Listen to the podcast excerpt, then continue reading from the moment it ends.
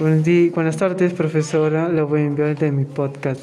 Guión de mi podcast. Las diferentes lenguas que existen en mi país, con muy importantes para cada comunidad, porque la lengua representa al pueblo, representa la ideología de una comunidad Así que todas las lenguas merecen respeto y tienen valor porque contribuyen a la riqueza cultural de su nación.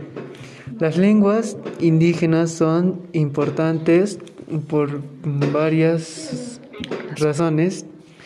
Uno, aportar conocimientos únicos y formas de comprender del mundo de manera diferente. Dos, ayudar a fomentar la paz y el desarrollo sostenible.